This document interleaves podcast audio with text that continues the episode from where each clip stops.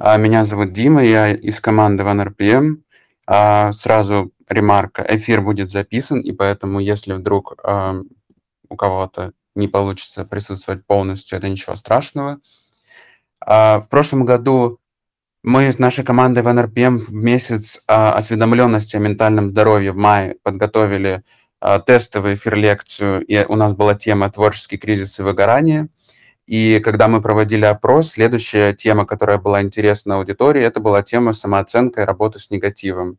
И в этот раз мы решили немного видоизменить формат и сделать вот в таком э, формате в виде лекции эфира и пригласили э, двух спикеров. Это врача-психотерапевта Антона Слонимского. Антон также музыкант, автор подкаста «Разберись о психологических проблемах творческих людей».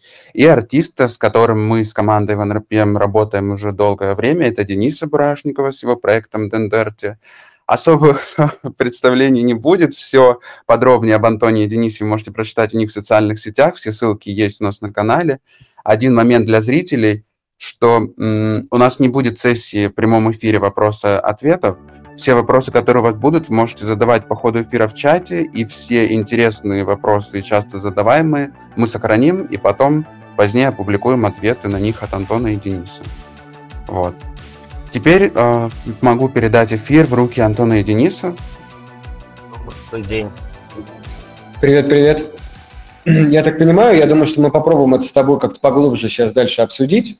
А, если у тебя какие-то кризисы или сложные моменты наступали там в твоем творчестве, то они были в основном связаны с тем, что ты э, сам как-то переосмыслял свое творчество. Так или иначе, конечно, под воздействием, э, может быть, там, окружающих людей, но тем не менее все-таки сам. Или у тебя нет такого ощущения? Я там ключевое слово пропустил. Сам что сделал? Сам разоч... разочаровывался в своем творчестве? Ну, ну да, да, ну, то есть сам каким-то образом переосмыслял свое творчество, там, как какое-то не такое, например. Ну, и э, дальше. В целом, да. То есть, ну, это очень банально, очень простые, очень популярные вещи среди всех людей, которые занимаются каким-то производством творческого контента, что они должны самоудовлетворяться в высшей степени, и как только самоудовлетворение не происходит, они тут же сбиваются. Поэтому самое главное, как только самого перестает переть, то сразу же все теряет смысл абсолютно. Да, безусловно, я с тобой согласен здесь э, на все сто процентов.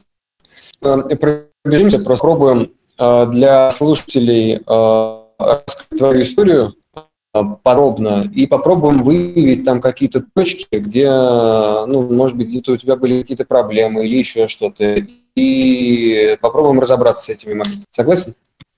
Да, давай. Денис, расскажи, пожалуйста, о том, откуда ты, но не только о том, что как бы из какого ты города, а расскажи, из какой ты семьи, кто твои родители, чем они занимаются.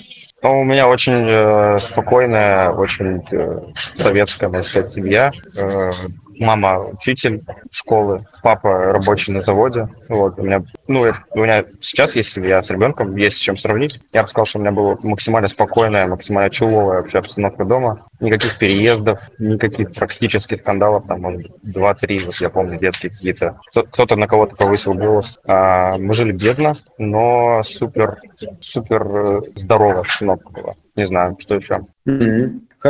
А, я, я, я могу, могу, еще, могу, могу еще добавить, вот среди всех моих знакомых музыкантов а, я всегда себя называю самым тепличным мальчиком в этом плане, то есть никакого кризиса я как будто бы, ну вот именно из семьи, то есть из социума у меня был кризис, а вот именно из семьи у меня абсолютно нулевой, нулевые какие-то кризисы были, то есть я вышел просто как э, в теплице помидорчик выращенный.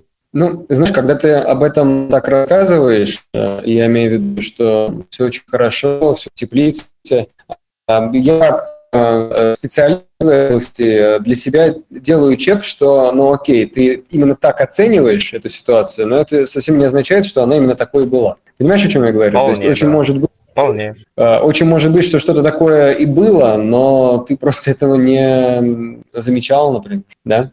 Может быть. Ну, не исключено, что действительно у тебя все было замечательно, и если так, то э, я очень за тебя рад. Ты начал заниматься творчеством, я знаю, что ты играл э, в метал-группе. Э, в какой момент это у тебя все началось? Ну, я на самом деле всегда чекаю свои воспоминания там вплоть до 5, 6, 7 лет, и я помню, что те кратковременные моменты, когда по радио «Маяк» каким-то образом просачивался скриминг-вокал, а такое по моим детским воспоминаниям было. У нас из слушания музыки было только радио «Маяк», а, ну, где-то лет до 13, 12.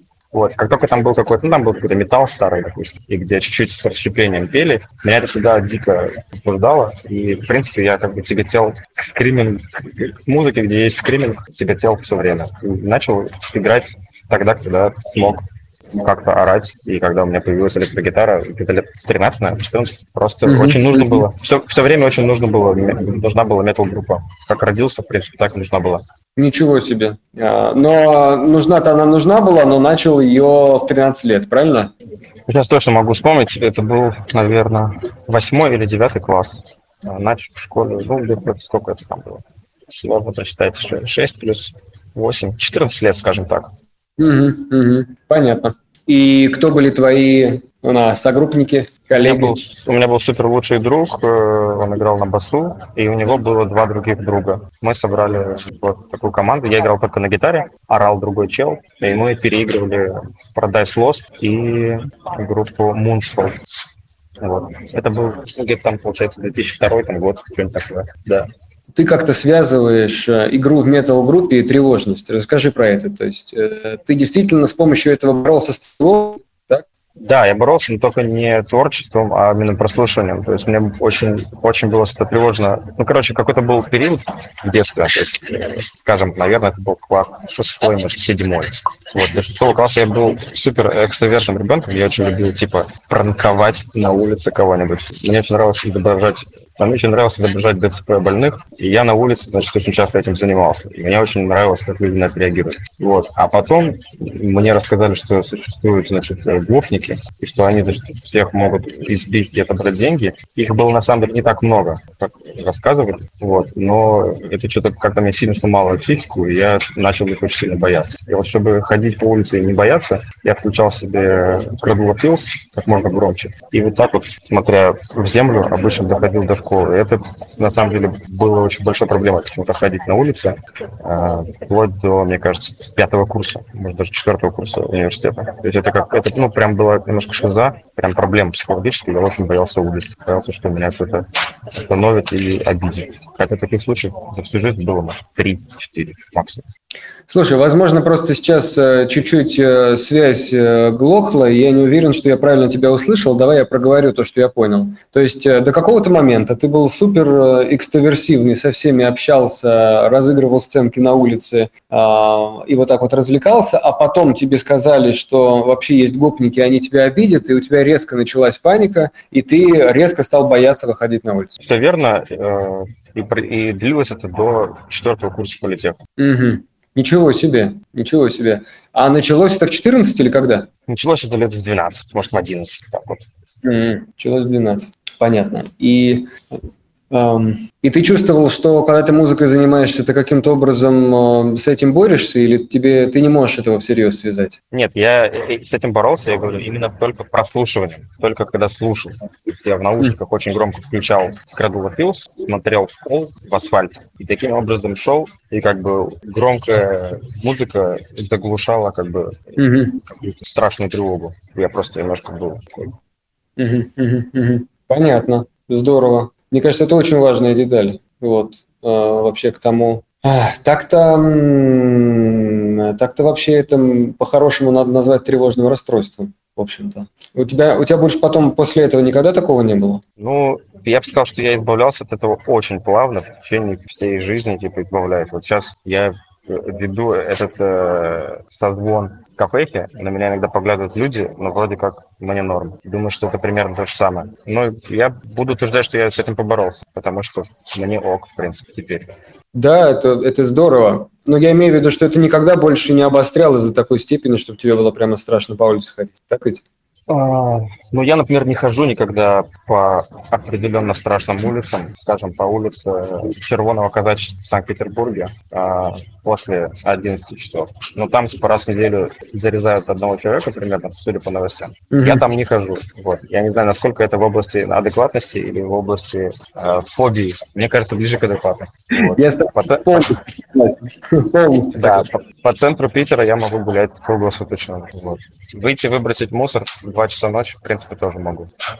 Ага, отлично, хорошо. Ну, не, я согласен. Это, это звучит как полная адекватность. Эм, расскажи подробнее про свою э, работу в озвучке. Как ты вообще туда устроился? В чем эта работа состояла? Как, как именно протекала эта работа? Был заказ, пришел. Э, у нас была фанк-группа, мы играли фанк, вдохновленный примусом и РХЧП. И вокалисту пришла новость, что какая-то компания собралась, которая делает игры, им нужна музыка. Позвали нас. Мы типа совместно группой. А, директор фирмы сказал, что ему нужна живая музыка, поэтому решил заказать ее у группы. Вот. Мы сделали первый заказ там, из четырех треков типа группой, поделили деньги на всех, а потом я сказал, что вообще все сделал я, и поэтому группа не нужна. Ну, группа восприняла это адекватно, не, не как кидок. И с тех пор я 10 лет работал в этой фирме звукачом. Все. Угу. А там условно это в каком году началось и в каком закончилось? В 2009 началось угу. и закончилось в 2020. Угу. Понятно. А, то есть это была какая-то международная компания, правильно понимаю, которая по удаленке занималась э, озвучкой компьютерных игр? Нет, это была компания, которая делала игры вся целиком, весь, весь процесс создания игр они делали сами. Она организовалась прямо в Шкарле. Elephant Games она называется. И она разрослась потом на несколько филиалов. Довольно мощная компания, я как бы стоял у ее истоков в озвучке. Вот, потом расширил, расширился штат до шести человек. Я был типа начальником отдела, ничего не делал под конец уже. Вот, и потом очень тяжело было уволиться, потому что были супер легкие деньги, но я нашел себе силы и уволился в 2020 году в декабре. Угу, угу. Это вот все это время была прям основная работа, основная главная, так? Да, но у меня оставалось много времени на занятия музыкой, потому что я хорошенечко разделегировал все свои обязанности. Угу. Угу. Но все равно я чувствовал, что как бы я, я сижу на шее у фирмы. Во-первых, это не очень честно, что я так мало работаю и нормально зарабатываю. Как бы поначалу это вроде весело, но как бы, когда это происходит в какое-то продолжительное время, это начинает тебя гнетать. В чем конкретно состояла твоя работа? Ну, то есть ты сидел, это была студия какая-то, или это был офис, и там был только компьютер? То есть э, что конкретно ты делал? Живой инструмент? Это был, что это? это был офис. Э, нам было достаточно просто э, компьютеров, наушников, куча лицензионного ПО, классные звуковые карты, и все. И мы сидели в офисе, писали музыку. Ну, то есть поначалу я один писал, потом я взял еще одного сотрудника, потом второго, потом третьего, потом брал просто легкие проекты, потом уже брал, типа, контроль качества. То есть э, по факту почти ничего не делал. Мы просто создавали музыку и саунд-эффекты для игр компьютерных. Все чики-пики, бумы, тысячи и всю музыку. В разные периоды времени я мог заниматься своим проектом от 10% до 100% рабочего времени. Простите, пожалуйста, мои бывшие начальники. Ну, слушай, ладно. Я думаю, они э, плюс-минус понимали, э, что ты там как делаешь, и, видимо, их это устраивало раз они тебя держали. Я не думаю, что они совсем дураки. Ну, я, в принципе, себя в том числе этим тоже успокаивал, да. А еще на одном корпоративе мне, мы, мы все подвыпили, и самый генеральный директор мне говорит, Денис, а вот ну, там я еще хотел уйти просто с фирмы, когда в армию уходил 2013, 2012 по 2013 год. И я когда уходил э, из компании в армию, я говорил, я больше к вам не вернусь. Я, когда вернусь, я сразу буду звездой, короче. Вы мне не нужны. Вот. А потом, 2000, когда вернулся, у меня не получилось. И я, как бы, поджавший хвост, обратно пришел в эту компанию. И потом на корпоративе мне, значит, директор говорит, ну скажи, говорит, Дэн, зассал ты просто. Просто зассал. Не надо было возвращаться. Зачем ты сюда вернулся? Типа, что ты? Мне было так прям удивительно это от него слышать. И я прям засел это в голове. И отчасти я как бы уже таймер затикал у меня, типа, да, наверное, ну, если мне директор говорит, что я должен, должен уйти, типа, из фирмы. Ну, он именно как бы по-отечески так это говорил, с, это, с любовью, вот. Я думаю, если он мне говорит, то я точно должен уйти, однако. Ничего себе, вот это да, вот эта история. А, с одной стороны жестко, с другой стороны, видишь, жестко, но любя, да? Ну, мне, мне вообще нравится негативная мотивация, если честно. То есть, ну, нравилась, наверное, да, нравилась. Короче, меня, меня можно было на слабо взять очень легко по жизни. Угу, угу. А в каком году ты перестал играть в группе уже прям окончательно-окончательно? Когда это закончил? В девятом или позже? Не, не, позже. А, у меня было много групп всяких. Я был мистер группа, мистер группа. То есть групп 5-6, наверное, я всяких сменил в разных амплуа. На барабанах даже играл в одной группе. А, наверное, в 2010 2011 2010 да. Угу. Ну, то есть после армии уже все, уже не возвращался. Ну да, когда ушел в армию, у меня уже был основной проект Дендерти, и я как бы так на, на нем уже сидел плотненько. Только потом в 2015 опять решил группу сделать с женой и другом, то есть совершенно другую. Потом тоже ее бросил. Угу, угу. И я так понимаю, что ты просто в какой-то момент переключился на диджейнг или нет? И такое было. Ну, в целом, как бы очень сложно сейчас, тем более, я думаю, что для людей, которые меня знают, ну, как сказать, не молятся на меня, не молятся на мою биографию, то есть для всех обычных людей э, очень сложно разобраться в биографии, что я когда делал, а что нет, потому что там, ну, вкратце, я просто максимально пробовал все музыкальное, что можно. Мне как бы 35 лет, я начал музыкой заниматься в 5 лет. Вот за эти 35, за эти 30 лет, пока я занимаюсь музыкой, я максимально попробовал все, что можно там делать, где пищать, чем трещать, что крутить и что дергать. Вот. в целом я попробовал реально все. В абсолютно в разнобойном, хаотичном порядке. И, так что я, это очень сложно тут какой-то Если мы говорим про металл, металл закончился в целом в 2006, наверное, году, а потом опять начался. В каком-то году я выпустил просто рандомный метал клип с метал треком. То есть прям очень сложно. Легче сказать, что мне примерно все нравилось одновременно, сингулярно. И сейчас продолжает нравиться. И вся музыка, которую я делал всегда, в целом я ее понимаю, и мне, я думаю, что там, о, какой-то крутой чел, какой-то крутой я из 2004 делал. То есть я люблю все, примерно, все одновременно. Угу.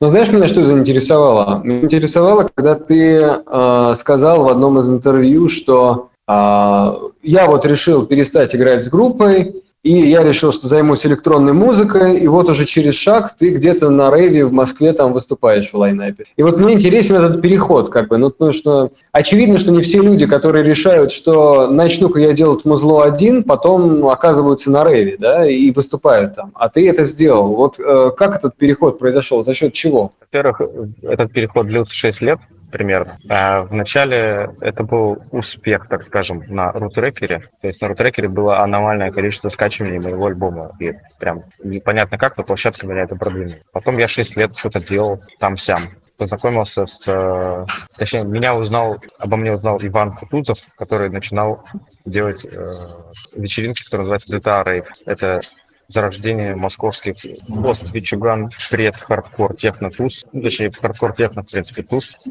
в 2015-2016 году, я не помню, где-то, в 2016, наверное, это было. Вот. И просто ему понравилось мое музло, там какие-то хардкорные жесткие треки, он меня позвал, и все, и потом меня стали постоянно звать. Семен, который меня продавал как раз на концерты, он меня тоже активно продавал на эти концерты, и продавал туда, куда мне не хотели купить, а потом по привычке они меня продолжали покупать. То есть вкратце я написал прикольные треки, эти, эти треки понравились организатору DTA Rave, он меня позвал, а потом Семен меня напродавал на другие другие а, такие же вечеринки. И людям все нравилось, и я стал там много выступать. Вот и все. Угу, угу. А чуть-чуть, э, чуть-чуть технической информации. То есть э, у тебя есть трек, у тебя есть минус, и что ты, там, например, там выходил, включал минус, играл на гитаре, пел, да? То есть вот так это выглядело. Или что-то еще будет ты там делал? В электронной сцене я просто приходил с флешкой и включал треки на Пионер DG 2000 или что там. Так, и, а что ты делал на этом Пионере? Я, я не разбираюсь в диджеинге. То есть ты что-то там делал или просто включал и все? Ну, я типа сводил треки, но я очень плохо их умею сводить. По сути, я их просто включал один за другим. То есть у меня был плейлист, и я пытался их сводить. Сначала один, потом второй, потом третий, потом десятый. Все, ушел, забрал гонорар. Mm-hmm. И хорошо платят за это? Или это секрет? А, ну, 2016 год у меня было, наверное, 2000 подписчиков ВКонтакте. А, платили... Ну, в самом начале мне платили что-нибудь типа 1007 рублей за сет. А, где-то в 2018 мне платили 1040 за сет. И потом я ушел. Сейчас предлагают 100 120, 150. Пока что я отказываюсь, но что-то вроде согласился это, раскупорить диджей-карьеру в августе. Вроде у меня будет диджей-сет какой-то. Первый за хм. пять лет. Прикольно, интересно. Интересно. А где? Честно, я не помню, но что-то там. Ну, будет анонс. Давай обсудим твой э, эзотерический период. То есть, когда, э, каким образом ты этим увлекся, что это для тебя такое было и как на тебя повлияло? Расскажи, пожалуйста.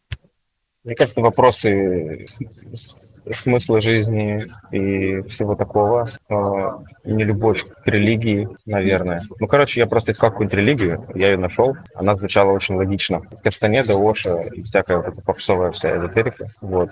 Я, а, еще был Бодхи, русский такой, mm-hmm. а, как его назвать там, сектант, секта, короче, есть такая, Бодхи. Я был симпатом секты, вот. А, просто казалось, что там люди что-то знают, и там была законченная картина мира, которая мне нравилась. Я думал, что я достигну, э, освобожусь освобожу от реинкарнации свою душу и улечу из лап орла блуждать в пустом космосе в виде сгустка энергии свободной. Вот. А потом я понял, что это все для дураков, и логики там нет, это просто очередная религия, ну, как бы, ни, ни на чем не основанная, просто фантазии каких-то чуваков, и я забил на нее. Угу. А когда началось, когда закончилось, чтобы период понимать? Первого по, первого по четвертый курс политеха, мне кажется, вот это был период. Я, если года, то получается с 2005 по 2009. Угу. Угу. Но оно плавно уседало, то есть я, я распрощался я с этой штукой плавно. То есть я помню, что я еще с женой познакомился, будучи тоже, в принципе, поехавшим на этой теме в 2010 году, в 2011. Вот. Ну, короче, плавно выходил. Где-то... Угу. Да, мне кажется, например, что вот эта вся эзотерика, она тоже в чем-то помогает э, справляться с тревогой, не находишь? Ну да, да, очень, очень круто. Я, я, да, кстати, когда я помню, что я ходил, там были всякие практики, что делать, ну, типа как хождение пешком, как один из видов медитации. И мне часто приходилось ходить пешком. Сначала в университет, потом на работу как раз в 2009 году. И я помню, что всякие медитации во время хождения, они просто отвлекали тебя от тревоги. Шел, так. Угу, угу.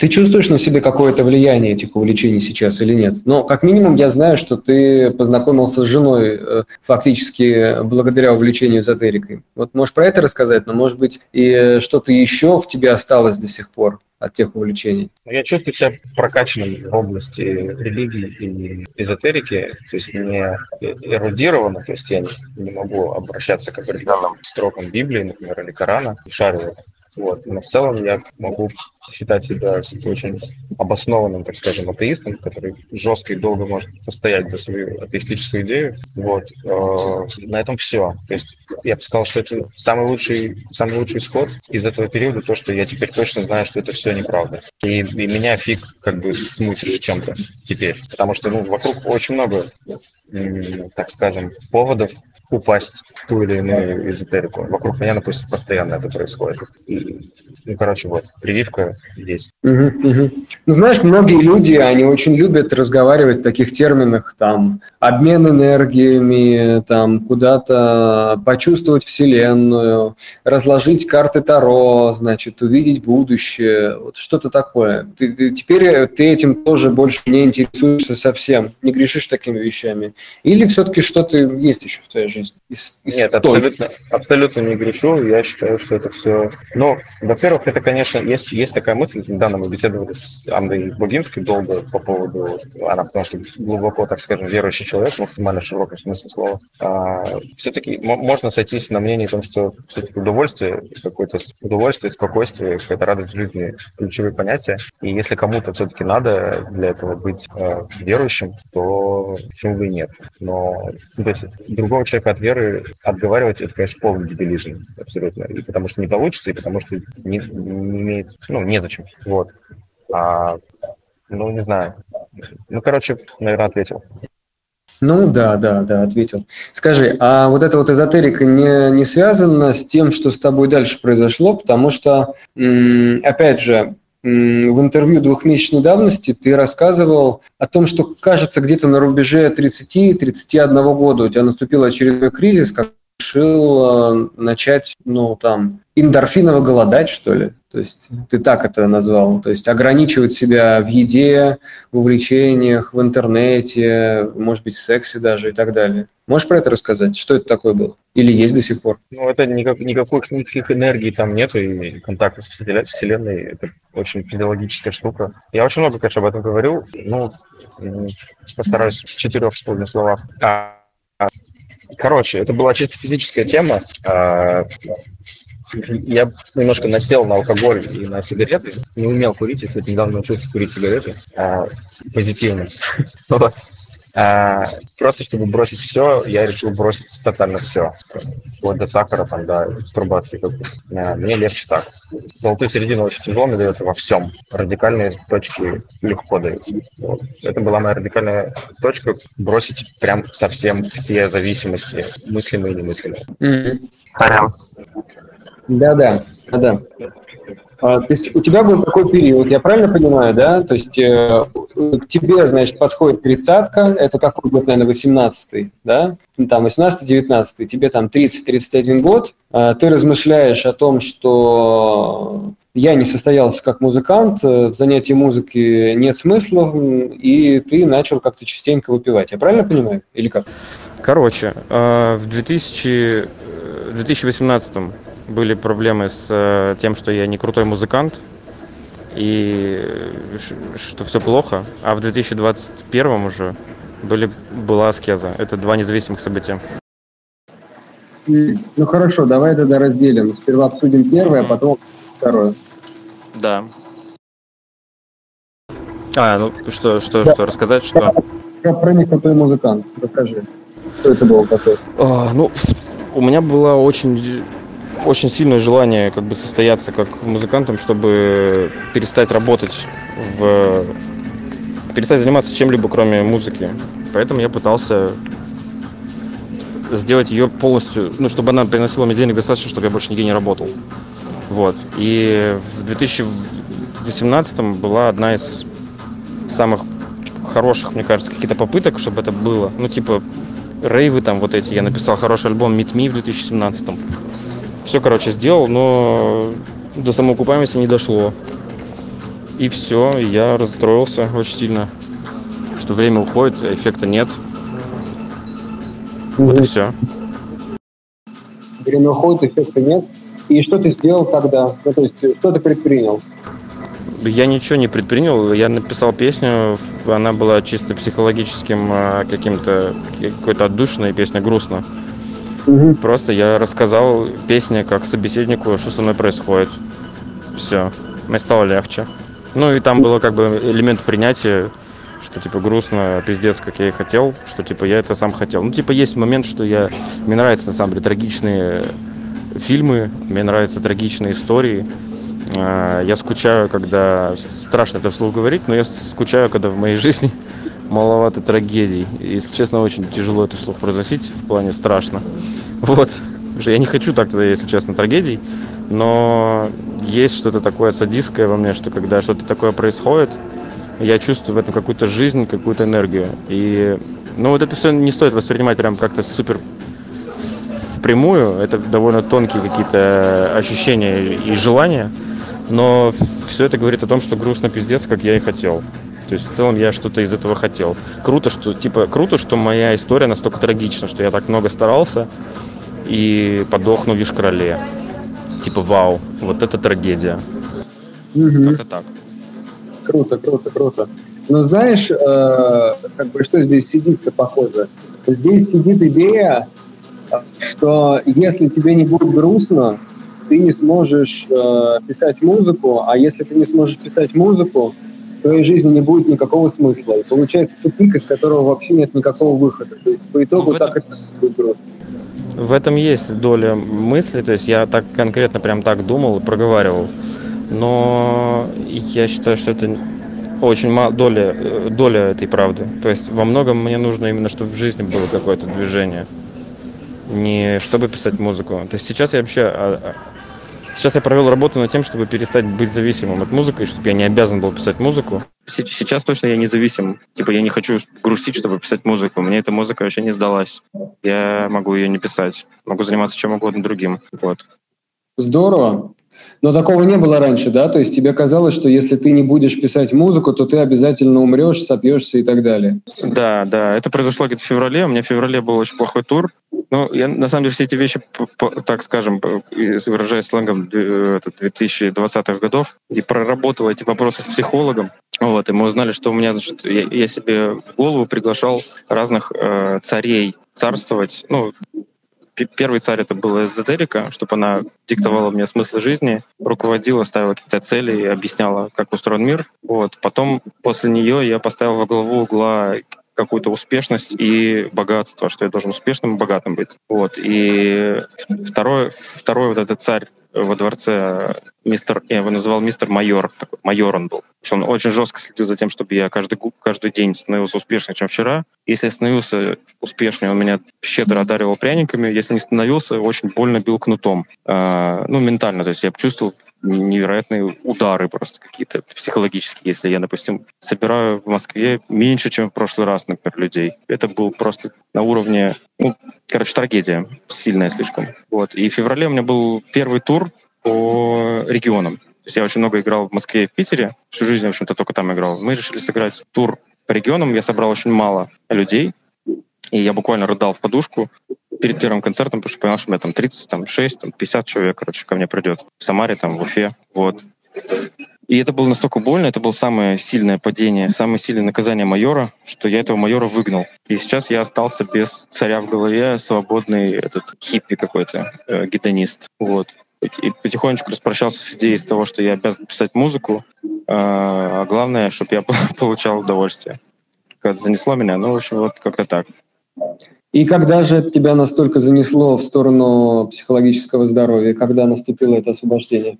Ну, ну вот с февраля, то есть у меня был тур в февраль-апрель. А, ну да, март, март-апрель у нас был тур. Вроде так. Вот после тура, то есть в туре я уже начал прорабатывать новую какую-то идеологию себя, что я не э, мистер успешный чел, что я, я очень хотел себе купить Jaguar, например, XF в прошлом году. Вот, в этом году я уже хочу себе купить ВАЗ-2104. Я считаю, что я не какой-то супер поц, не какой-то классный чел. Я, я ассоциирую себя с землей, с илом, э, что я просто грязь. Ну, это если очень, очень абстрактно. А если точно, то просто обычное какое-то млекопитающее человек, вот, и мне нужно просто как-то существовать. Оброс волосами впервые себе позволил это сделать, потому что мне казалось, что дикая растительность на голове — это небрежность очень, не подобает э, ангелу так быть обросшим. А теперь я кое-как стригусь, а где-то вообще не стригусь, э, на бороде, например. Вот. Выгляжу мерзко и рад в этом. Ну, Денис, я не согласен, что ты выглядишь мерзко, но если ты так хочешь, то пожалуйста. Не, да, это прикольно. Да, фотки были с э, мятой, и все девочки пишут, боже, какой красивый мужчина. Я такой, ну это, этот мир вообще реально не понять абсолютно. Ну, да, его не понять. Э, Все нормально, так со всеми. Не переживай, пожалуйста, на эту тему. Подожди, смотри, ты говоришь февраль, но ты имеешь в виду какой февраль? Последний февраль, предпоследний февраль? Да, самый последний. В феврале у нас были продажи тура, и в феврале этого года мы поняли, что у меня в туре десятки людей придут ко мне в регионы. Не знаю, на что я надеялся, но почему-то, когда я увидел цифру 36, например, в Уфе, у меня хватил удар. Я просто сел на жопу и начал плакать. Вот. И типа концерт завтра. Завтра тебе на концерт Денис придет 36 человек. Ты будешь там выплясывать, а тебя будут смотреть 36 человек. Кто ты вообще после этого? Какой ты артист вообще? Ты самозванец. У тебя ничего не получилось. 10 лет твоей жизни прошли коту под хвост, ты не развил свой проект. Ты лох. Вот. И как бы с, с этими мыслями, с какой-то с трясущимися руками и ногами я пошел выступать, отвыступил этот концерт и прошел как бы через э, границу рая и ада, попал в ад и устроился тут. Mm-hmm. Так, на всякий вот. случай, мы говорим о феврале 23 года, правильно? Мы говорим о феврале 23 года, это февраль, это дата последних продаж тура. Вот в марте mm-hmm. начался тур. Mm-hmm. Mm-hmm. Mm-hmm. Понятно. А когда он закончился? В апреле. 2023 года. Все, понятно. В марте, в апреле. Понятно, ясно. Вот, э, вот мы, э, наверное, нащупали, э, значит, вход в самую главную нашу сегодняшнюю тему, о том, как работать с негативом. Тебе не кажется? Наверное, да, это абсолютно то. Негатив вообще несет самую главную ценность в нашей жизни, мне кажется. Ну, типа, ну, типа, вот эти, вот даже я вот сейчас смотрю вот э, в этом, ну, в типа в очень дорогом ресторане только минеральных вод, а, что вот, ну, люди, которые очень сильно окутывают себя комфортом, защищают себя от негатива, они как будто наиболее наиболее беззащитны наиболее подвержены дикому риску какому-то влипнуть в какой-то психологический ад. Типа мне задержали капучино. Вот. А если ты, если тебя негатив прививал регулярно в жизни, то ты куда более счастливый. Ну, так просто. Художественная зарисовка, к сожалению, мало смысла несет. Простите. Все.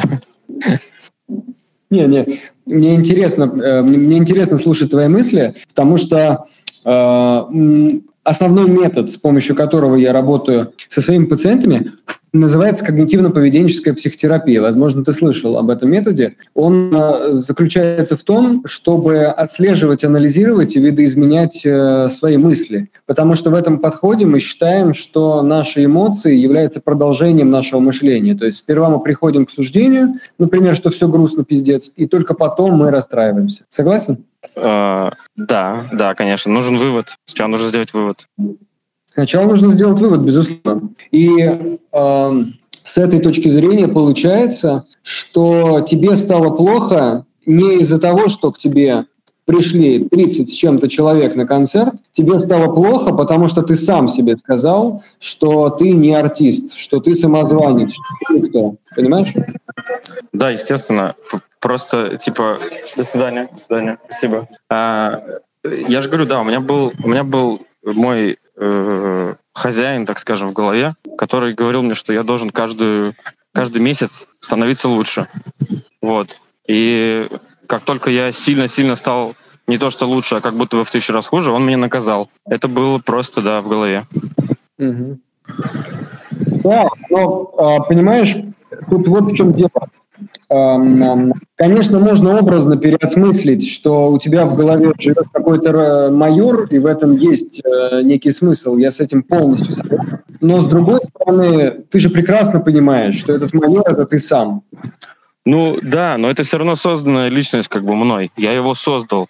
Это как, как по каким-нибудь из психологических теорий, там вот эти внутренний там папа, внутренний мама, внутренний ребенок, они все равно разделяются в этом. Есть какая-то легкая шизофрения. Как бы. Вот она у меня была. Я создал этого персонажа, он мной руководил. Вот. Мне хотелось, мне хотелось, чтобы рядом со мной был такой персонаж, чтобы он мной руководил. Мне казалось, это прикольно. Вот. А потом я понял, что это не прикольно, я его уволил. Место вакантно. И пока есть вариант жить вообще в анархии. Кажется, Здорово. Я тебе, э, я тебе советую вместо майора поселить себе э, э, Дроздова в голову. Посели себе Дроздова. Кого? он будет... Дроздова? Дроздова, знаешь такого старичка? Вот. И он а. будет тебе, ути, какой Денис, смотри. А, я понял.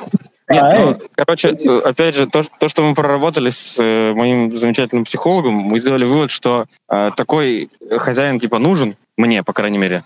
Но я вот у меня была история двух моих хозяев в голове, они обоих я взял слишком быстро на работу и украл их идею у других. То есть первая была эзотерика популярная, то есть, о, все любят Кастанеду, да, это тоже нормальная тема. Второе, опять, быть богатым, успешным. И тоже была цель выбрана, типа, первой с полки. То есть вроде как самый дорогой MacBook должен быть хорошим компьютером. Я беру, все, мысль на две с половиной секунды. Вот. А и суть, он мне предложил мысль, которая мне очень понравилась, что должен быть какой-то, возможно, у тебя хозяин, но его личность и его цели, ну, твои цели должны быть сли- значительно более детально проработаны под меня. То есть нужно перестать думать, что я какой-то ну, короче, понятно. То есть цели должны быть куда более сложнее описаны, чем, э, значит, как описано в религии, или просто стать богатым, успешным. Это тупые цели, и они слишком большой шанс имеют быть не моими, потому что они слишком краткие.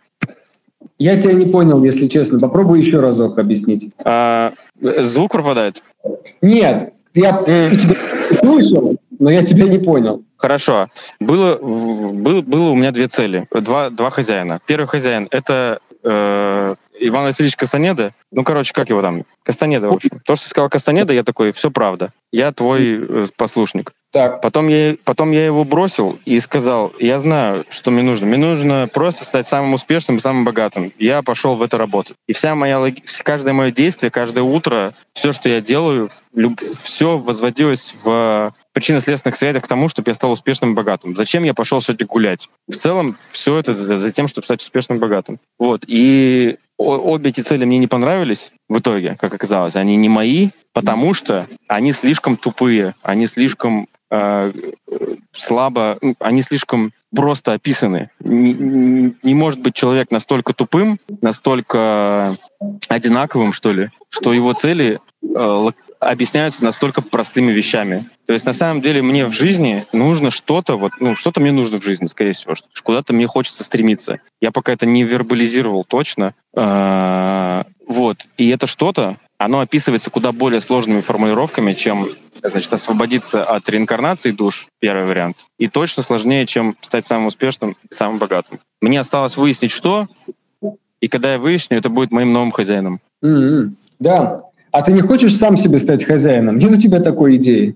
Ну, я сам, я, я его и сам создаю. Это, в принципе, мой наемный созданный хозяин. Я его генерю и ставлю. Он потом играет. А потом, mm-hmm. если мне не понравится, я... Ну, это нанятый директор, как бы, так скажем. Я mm-hmm. инвестор, а он генеральный директор. Если что, сядет за неуплату налогов. Mm-hmm. Mm-hmm. Ну да, да, да. Это можно назвать генеральным директором, но еще это можно назвать управляющей идеей. Да, тоже.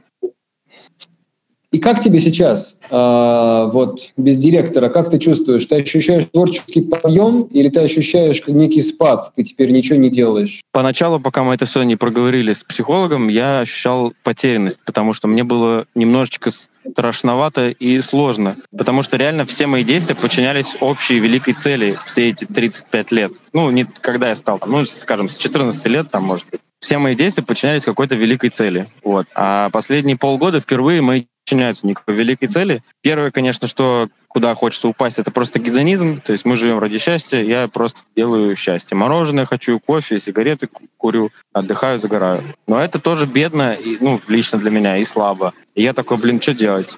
Когда мне психолог сказал, что делать, принципе, однажды ты найдешь свою цель, сказал мне. И я такой, в натуре. И успокоился. Те, я жду эту цель, как бы формирую ее вяло, не торопясь, изучаю себя, э, ну, как бы свои какие-то отклики на мир. Типа, надо ли мне это? Кажется, нет. Хорошо, дальше будем думать. В целом, я чувствую себя сильно счастливее, чем когда-либо. Свободно. Я хотел обсудить с тобой разницу между э, состоянием счастья, удовлетворения и просто удовольствием. Как ты ее видишь? А, ну, счастье, не, насколько не смогу объяснить. Удовольствие — просто все эндорфиновые и дофаминовые приколы. Сделать какое-то дело, съесть вкусную штуку, поспать, заняться сексом, а, попить водички холодной, когда хочется. А, удовольствие, ну, там, это, это и было удовольствие. Ну, счастье, да не знаю я, честно. Ну, как-то, ну, какая-то цель, наверное, да. Миссию хочется какую-то себе соорудить, и во имя ее, как бы, с, с мечом или с цветком в руке, не знаю, нести гордо и умереть за нее. Что-то такое, наверное, хочется. Наверное, это, может быть, там пролегает счастье. Ну, наверное, это какой-то комплекс каких-то вещей. Не знаю. Ну, для меня сейчас, как бы, понятие счастья не очень интересно, потому что я, ну, как бы не знаю, в эту ли тему я нырну, но я считаю, что я живу довольно счастливой жизнью, уж точно довольно счастливой. Как бы не то, чтобы я хотел конкретно больше счастья. Больше счастья, в принципе, не надо. Я хочу миссию. Mm, но как будто ты хочешь миссию, чтобы быть более счастливым, разве нет? Ну, наверное, да, да, да. Ну, как будто слово счастье тут не очень подходит, как более полноценным, что ли, более собранным, более, более завершенным персонажем каким-то, более собранным воином, или, опять же, не воином, а хипарем, что-то такое. Да, знаешь, Денис, э, у меня немножко мои, мои личные мысли и подходы перевернулись в какой-то момент, когда я э, прочел и осознал идеи э, Франкла Виктора. Знаешь такого? Нет. Он, он очень известен своей книжкой «Сказать жизни да» или «Психолог в концлагере». И последнее время эта книжка, в общем, становится все более и более популярной в России, хотя написана она уже, как ты понимаешь, лет 70 назад. Uh-huh. Вот. И Виктор Франкл это был такой э, венский психотерапевт э, еврейского происхождения, э, ученик, э, ученик Фрейда. Э, его подход э, также в свое время называли как бы третья венская школа психотерапии, потому что э, вот Фрейд у него была первая, потом э, были его ученики Фрейда, которые основали вторую школу, и вот у него это был третий подход. И его подход он заключался в том, что он говорил, что людям для того, чтобы поправиться, для того, чтобы чувствовать себя хорошо и полноценно, нужно иметь смысл в жизни. И он ставил своей целью помочь людям найти этот смысл. И сам он свой подход называл как бы смыслотерапией. Ага. Да, да. И эм, как бы корень, э, как бы корень его рассуждений, э, он видится в том, что смысл никогда не пролегает внутри человека. То есть смыслом не могут быть деньги, потому что деньги – это всего лишь ресурсы для реализации смысла. Смыслом не может быть здоровье или комфорт, потому что это также всего лишь ресурсы для реализации смысла. Э, длительность жизни не может быть смыслом. А, а смысл, он всегда лежит где-то вовне. И смысл заключается всегда в стремлении к неким ценностям. Когда мы определяем для себя нечто, что важно, причем не просто важно, а важно вообще вне контекста нашей жизни. Так, например, э, какой-нибудь ученый считает, что знание важно. И знание важно, даже если не будет ученого. И знание mm-hmm. важно если ученому не удастся ничего выяснить. Но э, увеличивая количество знания, он работает на ценность знания. Художнику важно, э, важна красота э, картин. Он никогда не нарисует всю красоту на свете. И ни, ни на одной картине, ни во всех своих картинах. Это недостижимо. Но каждой картиной он приносит в этот мир немножко красоты. И ценность для него получается красота. Я думаю, что я полностью согласен со всем сказанным. Да, и поэтому получается, что э, как бы цель в жизни, она не, она не может быть, знаешь, определена количественно, что ли. Это скорее что-то вроде направления движения, как вот есть полярная да. Э, есть корабль, который движется в направлении. Э, корабли могут ориентироваться по полярной звезде, но они никогда не могут до нее доплыть. Это априори невозможно. Ну, можно ориенти... придумать какую-то великую просто цель, э, недостижимую, и все равно... Ну, то есть цель как бы будет номинально, но никто не будет питать иллюзий, что они достигнут. При этом она может быть сформулирована, например, там, мир во всем мире, например, или там, чтобы никакие дети не болели, например. Цель, цель, но она, да, недостижима. Но это не совсем цель, понимаешь? То есть она недостижима, потому что все-таки цель — это нечто это какой-то, ну, KPI, выражаясь. Э, ну, да, согласен. Да, да, окей. Это, тогда это миссия, да. Миссия путеводная звезда. Хорошо. Миссия, да, путеводная звезда или, э, или ценности, по-другому выражаясь. Здесь слово не столько важно, сколько... Нам важно, важно ставить некие цели действительно, да, какой-то план на день, план на неделю, план на год. Но э, мы свободны не расстраиваться из-за этого, Потому что какие бы мы ни строили себе планы, жизнь всегда может поломать наши планы. Все потому так. что могут, могут не сложиться обстоятельства. Мы можем сделать нашу работу хорошо, мы можем быть хорошими людьми, мы можем работать много и правильно, а, но при этом все равно ничего у нас не выйдет. И если мы будем э, оценивать себя по результатам, если мы будем оценивать себя по целям, которые мы поставили, мы априори гарантированно в какой-то момент будем ощущать разочарование. Но... Да, но я, извини, что перебью, я хочу просто, у меня есть э, визуализация какого-нибудь слушателя, который нас сейчас слушает, и думает, что мы слишком какие-то полетные фантазеры из телеканала «Культура». Я хочу сказать, что все эти мысли меня тоже не волновали до того, как я ну, не закрыл какие-то другие э, ступеньки какой-нибудь пирамиды какого-нибудь масла. То есть все эти вещи становятся актуальны, но они очень, то есть все эти вещи становятся реально очень актуальны, типа супер важная задача, найти миссию. Но чтобы они стали актуальны, ты реально должен высоко забраться. То есть вот у меня условно сейчас э, как бы, можно так сказать, пассивный доход существует от всего, что я... То есть, с другой стороны, большое спасибо э, майору, которого я нанял. Он как бы организовал мне хоть какое-никакое э, хоть какой-никакой успех в музыкальном поприще. То есть деньги откуда-то идут от разных мест. Я ничего не делаю, по сути, с ноября прошлого года. Я на этом существую. Как бы. У меня вполне ок семья, как бы тут все хорошо. А родители еще не умирают. Как бы. Ну, это тоже временные, как бы, как бы и, и временные радости, и временное горе тоже. То есть, как бы все равно о, любом, о любой трагедии ты забываешь. Я про то, что э, если у кого, если кто-то сейчас считает, что, допустим, эти все слова, из, они мы об этом рассуждаем, потому что мы какие-то ветреные натуры. То есть по факту это, ну, к сожалению, проблемы не то что белых людей. Ну, есть такое выражение, проблема, проблема белого человека, как бы. То есть это проблема ультра, ультра, ультра белого человека в том плане, что, ну, типа, да, все, все остальное уже пофиксено в жизни, вот. И когда все остальное пофиксено, ты такой сидишь и думаешь, боже, у меня есть гигантская проблема, какой, какая моя жизненная миссия, как бы. Вот ты сидишь за чашечкой капучино в 400 рублей, и сидишь об этом думаешь, и это реально как бы важно, проблема. Но как только, допустим, у меня, а, не знаю, там, оторвет ногу, например, где-нибудь, или я заболею там, ну не то, что рак, обычно, когда раком заболевают, наоборот, миссия как-то обостряется. Ну, короче, ты понял, когда... Все поняли, наверное, да. Когда я спущусь на несколько ступенек вниз, как бы эта проблема, даже будучи нерешенной, снова станет неактуальной. Вот. Такая ремарка. Да, Денис, э, я с тобой совершенно не согласен. Ага. Я, я тебе сейчас объясню, почему. Но э, я думаю, ты немножко, не знаю, может быть, тебе показалось, что мое размышление действительно какое-то э, несерьезное, но э, именно благодаря Франклу лично я в очередной раз осознал, и я думаю, что любой человек, который прочтет его книжку «Сказать жизни да», простую и короткую, увидит, что на самом деле так называемая пирамида Маслоу вообще не актуальна она нереалистична. То есть о чем говорит пирамида Маслоу? Она говорит, пока у тебя не закрыты базовые потребности в еде, там, сексе и безопасности, то ты не будешь заниматься творчеством, искусством, ты не будешь заниматься самовыражением. То есть сперва хлеб насущный, а потом вот это вот все. Так вот, а, когда эм, этот психолог попал в концентрационный лагерь, он обнаружил очень интересный феномен. Те люди, у которых не было цели, которые не чувствовали за собой миссии, не знаю,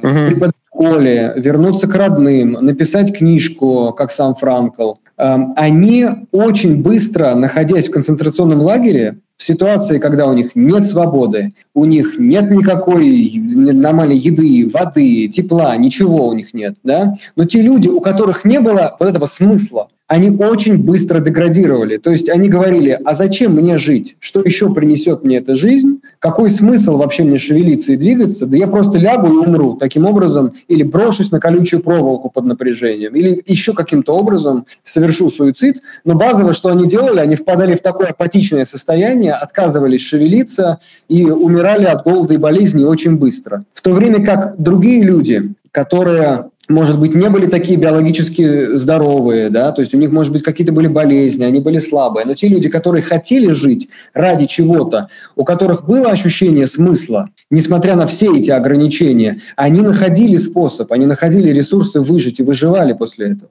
И таким образом, как будто бы пирамида Маслоу, она переворачивается. То есть в каком-то смысле бывают ситуации, когда смысл важнее еды.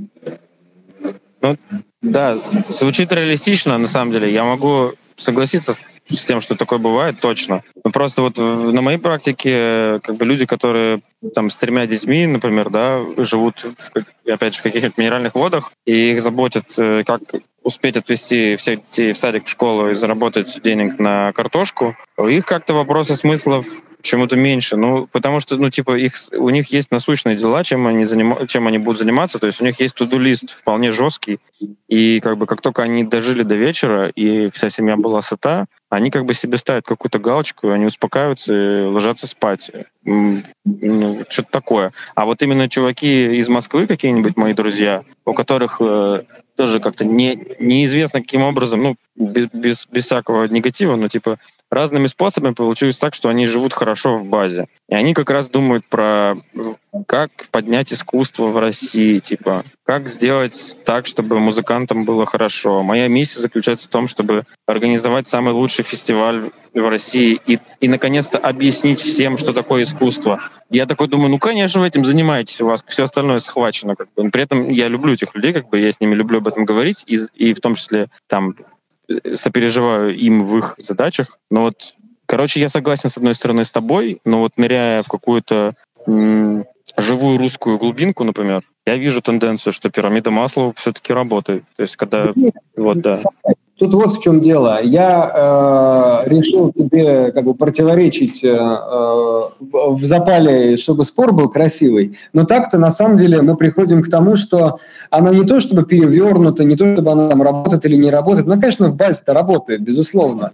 Но э, все потребности в реальности, они не то чтобы выстроены в виде пирамиды, они скорее существуют более-менее одновременно. Другое Возможно. дело, если, если ты вообще не думаешь, как бы, то есть ты все время занят насущными задачами, и ты вообще не рефлексируешь совсем, то ты, конечно, не переживаешь по этому поводу, и в этом плане ты абсолютно прав. Другой момент, что такие люди, они страдают так называемой депрессией выходного дня. Ну, то есть представь, у них все да. схвачено, у них все хорошо, то есть они все время в делах, они не думают, им ок. Но вечером или в выходной, или в отпуск на них накатывает такая тоска, невыносимое, что хоть вешайся. Это, это ты про тех, у кого, которые на, на более низких ступенях масла. Ну, это ты сам э, решил поднять разговор о людях, у которых там, у них нет какого-то самовыражения, у них нет э, какого-то смысла, который они сами для себя видят. Э, или они базово ощущают, конечно, некую бессмысленность своей жизни, но при этом они просто не задумываются об этом. Просто они все время в делах. Угу, Мама понял. царь ребенке, там отец, может быть, работает на заводе в три смены, и у него нет денег, и у него все время какие-то проблемы, еще что-то. Но эм, такие, как бы, такие люди, ну, многие из них, к сожалению, а, они страдают вот от этой ситуации, когда как только осталось свободное время, как только у них появилось пространство для того, чтобы порефлексировать, там начинается да. ад. И они... Да, я, я полностью осознал, что ты говоришь. Да, это, это именно так. Все так. Поэтому, если бы у них действительно все было хорошо, потому что э, ты сейчас, знаешь, начал говорить вот в этой немножко сталинской логике, а что надо всю эту золотую молодежь отправить э, в Сибирь, вот там она познает жизнь, что не капучино единым, а на самом деле трудом, трудом и трудом куется счастье. Ну Но... Ну да, ну да, просто, ну я, я как бы, да, я не, я не обесцениваю, я же говорю, я не обесцениваю задачи скажем так, сытой, сытой молодежи. То есть их это занимает точно так же, как и занимают не, сытые, не молодежи. То есть у них уровень озабоченности своими проблемами абсолютно одинаковый. То есть в этом плане я не ставил их на какой-то, да, что у кого-то нормальные проблемы, у кого-то нет. То есть ну, да, ну как бы я пытаюсь смотреть просто сразу со всех точек одновременно, чтобы быть как будто бы объективнее. Да, не-не, э, ты, ты совершенно прав, да. У людей очень разные, конечно, есть ресурсы. У них есть э, разные ресурсы да, для осмысления своих проблем и для решения своих проблем. Нельзя сравнивать возможности человека, который работает на заводе, и человека, который работает в хорошей компании, на хорошей должности. К сожалению, второго возможности для самореализации больше. А смысл всем нужен одинаково при этом. Но если бы человеку на заводе в каком-то смысле повезло, что он не думает, то он бы, наверное, не бухал потом по выходным. Да, Если... все так. Накрывает mm-hmm. на праздниках. И хочется резать э, людей. Давай э, потихоньку двигаться к концу, как-то подытожим наш с тобой разговор. Ты э, в подкасте пару месяцев назад рассказывал, что ты нашел новую идею, как нужно писать музыку. Ты можешь да. мне это рассказать? Или это секрет?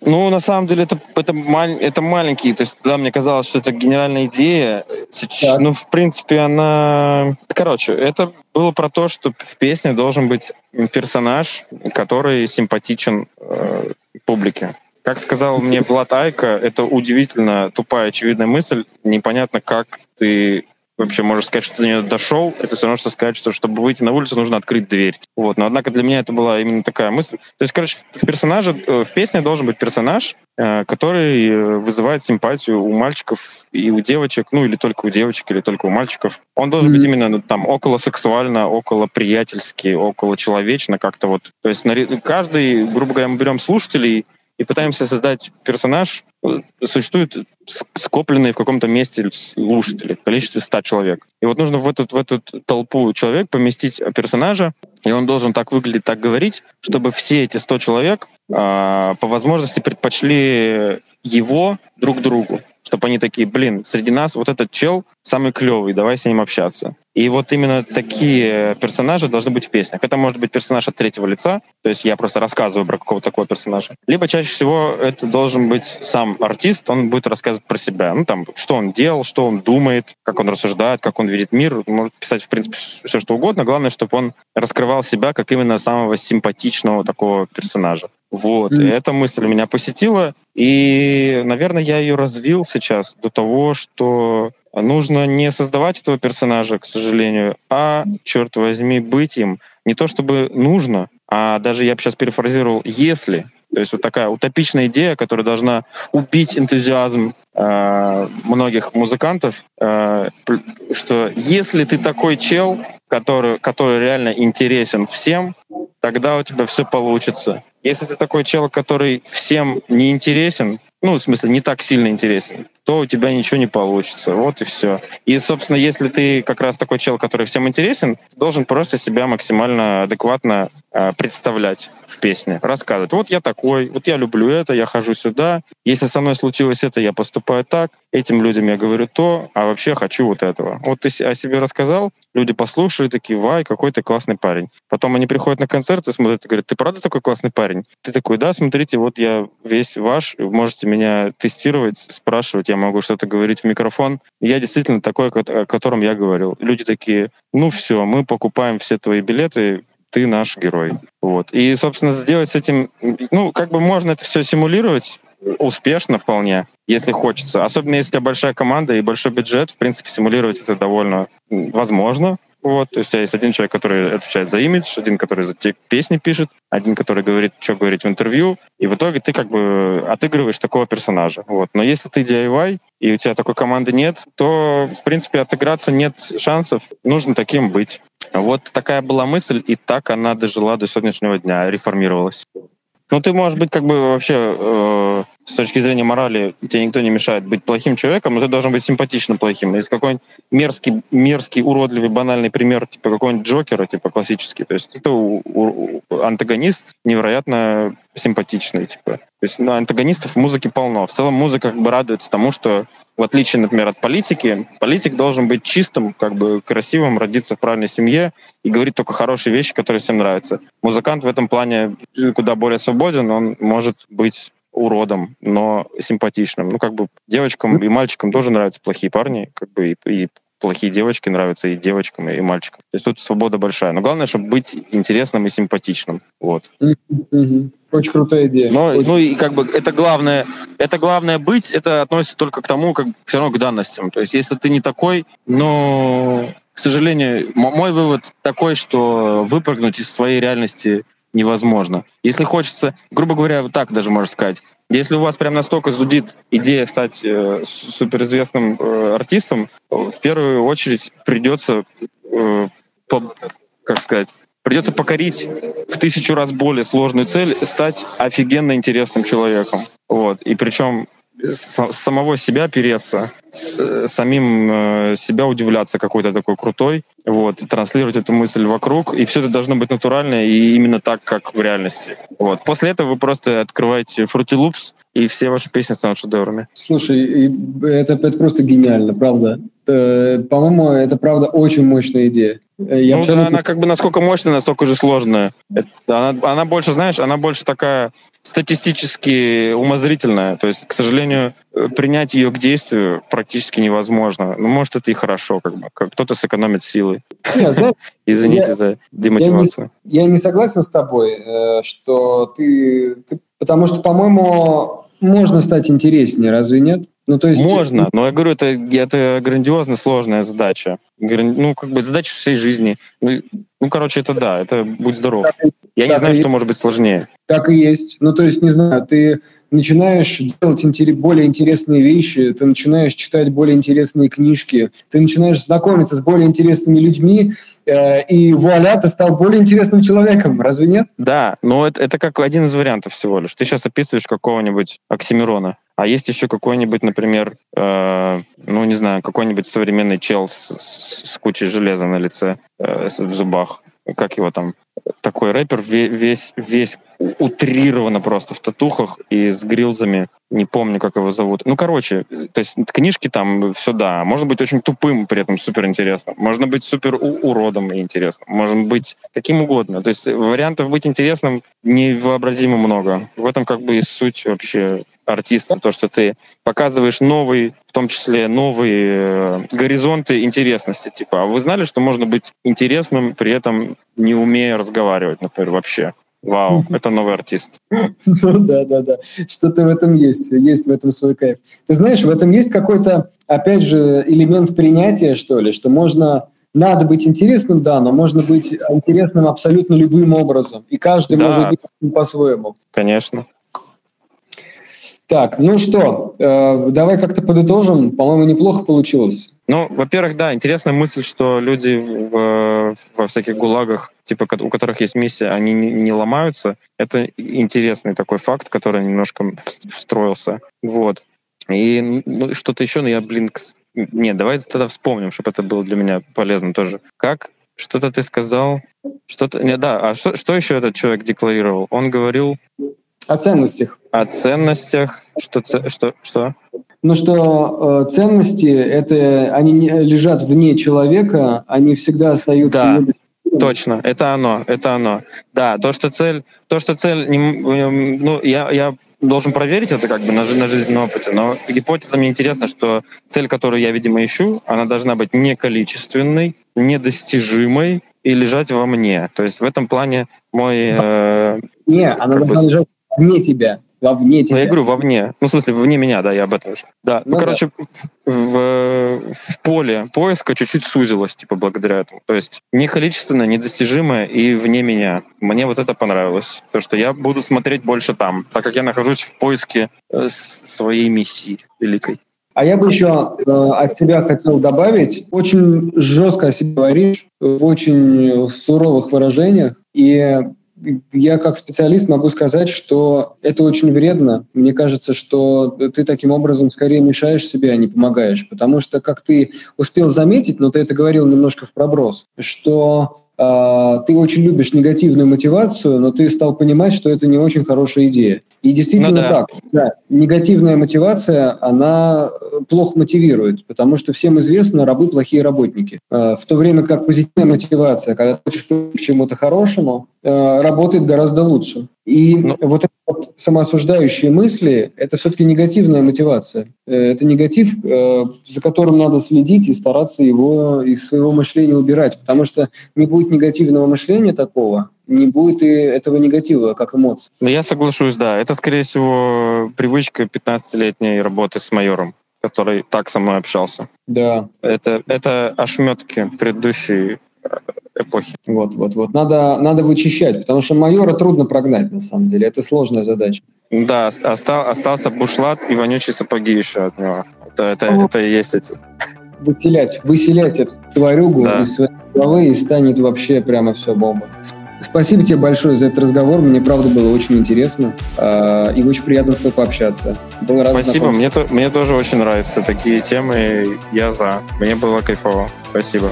Все, пока-пока.